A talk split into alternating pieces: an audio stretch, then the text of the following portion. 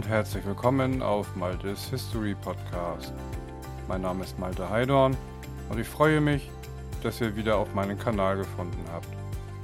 Ich hoffe, das nächste Thema findet ihr genauso interessant wie ich und wünsche euch nun viel Spaß dabei.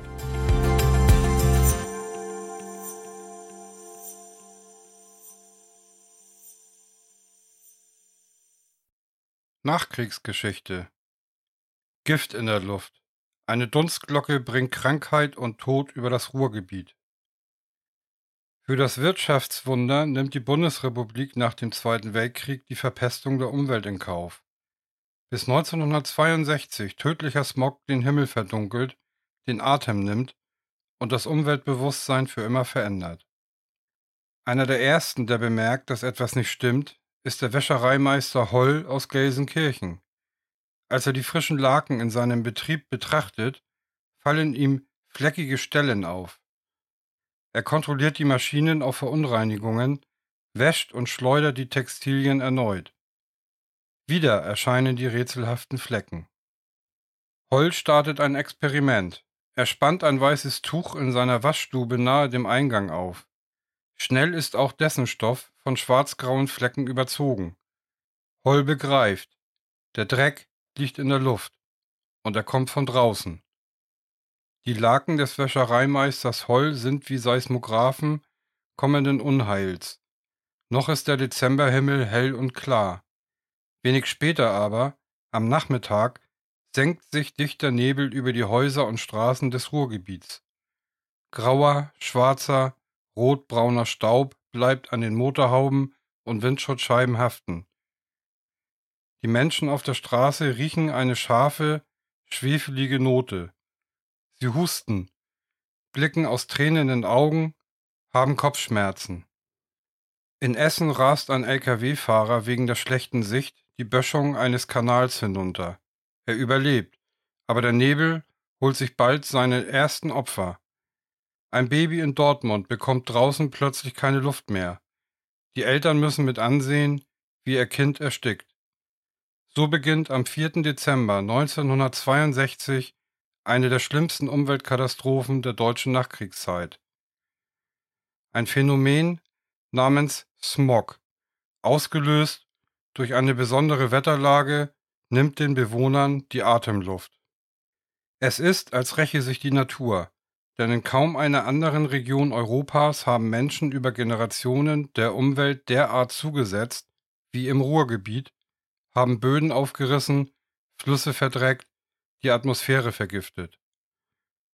Die Folgen von mehr als einem Jahrhundert Industrialisierung sind längst nicht mehr zu übersehen. Doch erst Katastrophen wie die Smogkrise im Dezember 1962 werden das Bewusstsein der Menschen entscheidend ändern und die Politik der Bundesrepublik Deutschland. Noch Anfang des 19. Jahrhunderts ist die Gegend nördlich der Ruhr bekannt für grüne Wiesen, Kornfelder und satte Buchenwälder, mancherorts erstrecken sich fast unberührte Heide- und Sandflächen. Am Fluss Emscher grasen Wildpferde, Mitte des Jahrhunderts jedoch nimmt die industrielle Entwicklung massiv Tempo auf. Arbeiter holzen Bäume ab, um Platz zu schaffen für Fabriken, Kohlereviere, und die Gleise der Eisenbahnen. Bergarbeiter graben Schächte und Strecken immer tiefer und weiter in die Erde. Vielerorts sackt die Landschaft ab. In den Senken stauen sich Bäche zu Tümpeln und modrigen Sümpfen. Bergwerke pumpen salziges Grubenwasser in die Flüsse, Fabriken leiten Chemikalien ein, dazu gerät massenhaft schwärzlicher Schlamm in die Gewässer der entsteht, wenn die Kohle von Verunreinigungen befreit wird. 1875 schreibt das Recklinghäuser Wochenblatt über die Emscher, unser einst so klares Flüsschen sahen wir dunkelschwarz gefärbt und einen Pestilenzgestank verbreitend. Fische, Krebse, Frösche verenden in dem vergifteten Flusse. Aber auch die Luft im Ruhrgebiet stinkt. Der von Ruß Flugasche und Feinstaub durchsetzte Qualm von unzähligen großen Kohlenfeuern zieht umher. Sie erhitzen die Dampfkessel in den Zechen und Fabriken, die Hochöfen der Stahlwerke. Durch die Verbrennung der Kohle entweicht auch das Gas Schwefeldioxid und verpestet ebenfalls die Atemluft jener Hunderttausende Menschen, die im Laufe des 19. Jahrhunderts auf der Suche nach Arbeit ins Ruhrgebiet ziehen und deren Wohnhäuser oft neben den Fabriken und Zechen stehen. Besonders viel Schwefeldioxid fällt bei der Zinkgewinnung an. In speziellen Apparaturen rösten die Arbeiter Erze vor der Verhüttung, um den darin enthaltenen Schwefel auszutreiben. Dabei steigen gewaltige Mengen des Schadstoffs auf. Noch wissen Ärzte wenig über die Gefahren von Schwefeldioxid. Ein staatlicher Fabrikinspektor versichert 1883, die schwefelig riechende Substanz in den Abgasen der Zinkhütten sei keineswegs gefährlich beim Einatmen. Sie sei stattdessen durch ihre desinfizierende Wirkung wohltätig. Dass das Gas eine Bedrohung ist, lässt sich allerdings immer häufiger an verkümmerten Pflanzen und Bäumen erkennen.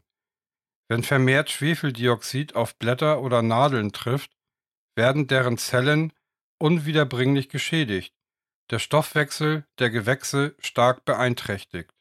1915 beschäftigt sich das Reichsgericht, die höchste Instanz im Deutschen Kaiserreich, mit der Klage eines Obstbauern bei Herne.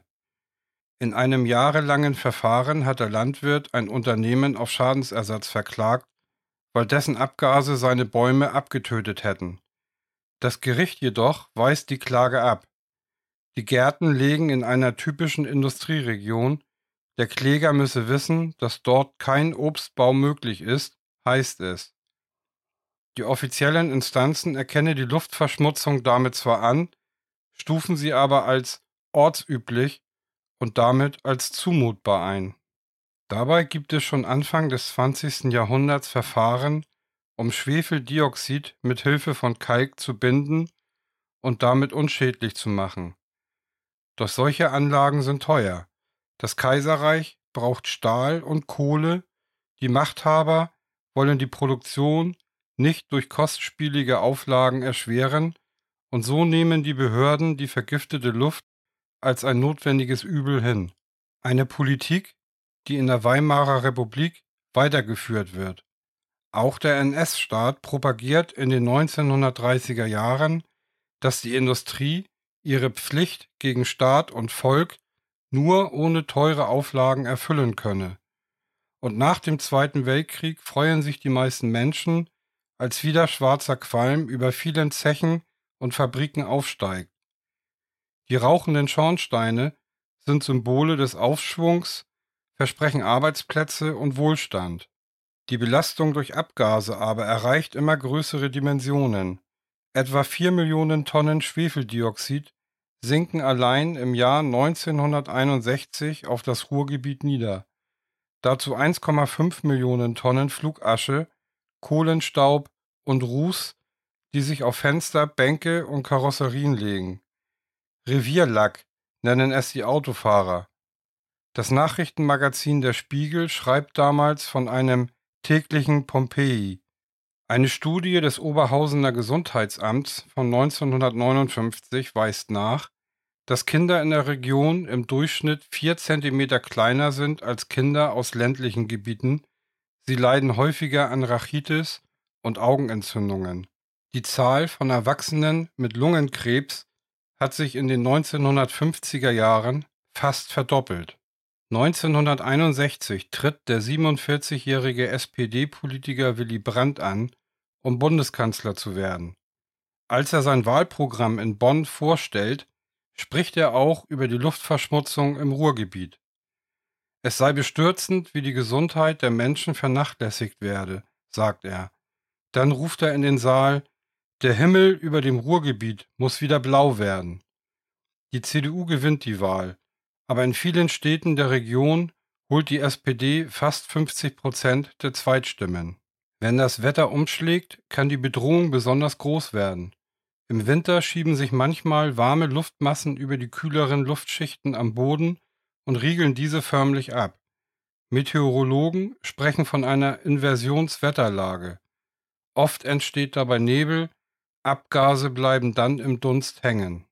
Vor allem in London kennen die Menschen das tückische Phänomen und haben ihm bereits Jahrzehnte zuvor einen Namen gegeben. Smog, gebildet aus den englischen Wörtern Smoke für Rauch und Fog für Nebel. Ein Arzt aus Essen hat schon 1912 vom Londoner Nebel berichtet, der die Menschen in seiner Heimat plage. Doch meist löst sich der Dunst in Westdeutschland nach einigen Stunden wieder auf, etwa indem Wind die Inversionsschicht durchbricht. Nicht so Anfang Dezember 1962. Als diesmal Nebel das Ruhrgebiet einhüllt, verharren die Abgase in den unteren Luftschichten. Kein Wind, fast fünf Tage lang. Einzelne Messstationen melden 25-fach erhöhte Schwefeldioxidwerte. Die Mitarbeiter am Hygieneinstitut in Gelsenkirchen, verantwortlich für Schadstoffmessungen, sprechen von einer meteorologischen Katastrophe. Die Luft ist buchstäblich giftig. Das Schwefeldioxid reagiert mit der Feuchtigkeit im Nebel, oxidiert zu aggressiver Schwefelsäure. Die Menschen atmen sie ein, leiden an Bronchitis, Kopfschmerzen und Herzbeschwerden. In den Augen greift sie die Bindehaut an und löst schwere Entzündungen aus. Schon kurz nach Beginn der Smogkrise stehen die Leute in Schlangen vor Arztpraxen, nicht wenige Einwohner kollabieren. Die Landesregierung von Nordrhein-Westfalen rät, Alten und Kranken im Haus zu bleiben. Erst am 7. Dezember, nach vier Tagen, kommt der ersehnte Wind auf und langsam löst sich die Nebelglocke. In den darauffolgenden Tagen übt sich die Landesregierung vor allem in Beschwichtigung. Todesopfer gebe es nicht. Doch der Leiter des Gesundheitsamts in Duisburg vermutet eine erhöhte Sterblichkeit und kündigt an, Totenscheine zu überprüfen. Später stellt sich heraus, Mehr als 150 Menschen sind infolge des Smogs gestorben. Der politische Druck steigt. Der Arbeitsminister von Nordrhein-Westfalen kündigt im Fernsehen Abhilfe an. Ein verbesserter Wetterdienst soll Alarm bei gefährlichen Luftwerten auslösen und so die Bürger warnen. Die Landesregierung beginnt zudem damit, eine spezielle Verordnung auszuarbeiten. Im Falle von Smog sollen Fahrverbote für Autos gelten. Für die Industrie plant die Landesregierung vor allem höhere Schornsteine, bis zu 300 Meter sollen sie in den Himmel ragen und Abgase über mögliche Nebelschichten hinausleiten. Doch als die Smog-Verordnung zwei Jahre später endlich in Kraft tritt und die Schornsteine wachsen, zeigt sich, dass dadurch aus einer regionalen Misere eine internationale wird. Schwefeldioxid steigt nun deutlich höher in die Atmosphäre löst sich in den Tröpfchen der Wolken auf und zieht, zu Schwefelsäure oxidiert, über den Kontinent. Selbst in Schweden, 1000 Kilometer entfernt, regnet es bald Säure aus dem Ruhrgebiet. In Deutschland wird unterdessen immer mehr Menschen klar, dass Naturverschmutzung auch sie bedroht. Das Fernsehen berichtet um 1970 von havarierten Öltankern, deren auslaufende Fracht die Meere verseucht, davon, wie der Baustoff Asbest und das Insektizid DDT Lebewesen schädigen. Selbst die Illustrierte Bunte warnt, wir rotten uns selber aus, unsere Umwelt ist vergiftet. Der inzwischen doch zum Bundeskanzler gewählte Willy Brandt und sein sozialliberales Kabinett versprechen ein Sofortprogramm für Umweltschutz, ein neuer Begriff, der ein neues Bewusstsein spiegelt, die Bundesregierung definiert in den folgenden Jahren Grenzwerte für Luft- und Wasserverschmutzung, reduziert per Gesetz den Bleigehalt im Benzin. Doch 1975 erlahmt der Reformwille. Die globale Ölkrise belastet die Wirtschaft. Ökonomisches Wachstum hat Vorrang. Wieder einmal. Aber große Teile der Bevölkerung wollen diese Politik nicht mehr mittragen. 1983 zieht auch deswegen eine weit kompromisslosere Partei in den Bundestag ein. Die Grünen betonen die gegenseitige Abhängigkeit von Mensch und Natur. Wenn die Bäume sterben, wird auch der Mensch nicht leben, steht in ihrem Wahlprogramm. Zumindest im Ruhrgebiet kommt allmählich die Wende. Zwar gibt es in den 1970er und 1980er Jahren mehrere Fälle von Smog-Alarm, aber die Luftqualität verbessert sich. Filteranlagen reduzieren den Ausstoß von Schwefeldioxid. Entscheidend ist jedoch etwas anderes. Der Strukturwandel zwingt immer mehr Zechen und Stahlwerke dazu, zu schließen. Und wie in den Anfängen zeigt sich, wie eng das Schicksal von Industrie und Natur verwoben ist. Erst als viele Unternehmen ihre Maschinen für immer abstellen, erfüllt sich Willy Brandts Versprechen. Der Himmel über dem Ruhrgebiet wird wieder blau.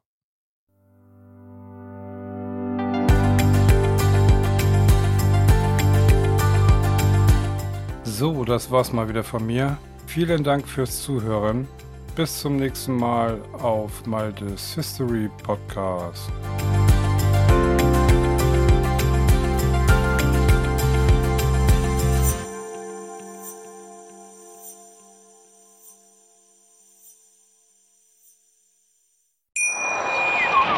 Schatz, ich bin neu verliebt. Was? Drüben. Das ist er. Aber das ist ein Auto. Ja, eben. Mit ihm habe ich alles richtig gemacht. Wunschauto einfach kaufen, verkaufen oder leasen. Bei Autoscout24. Alles richtig gemacht.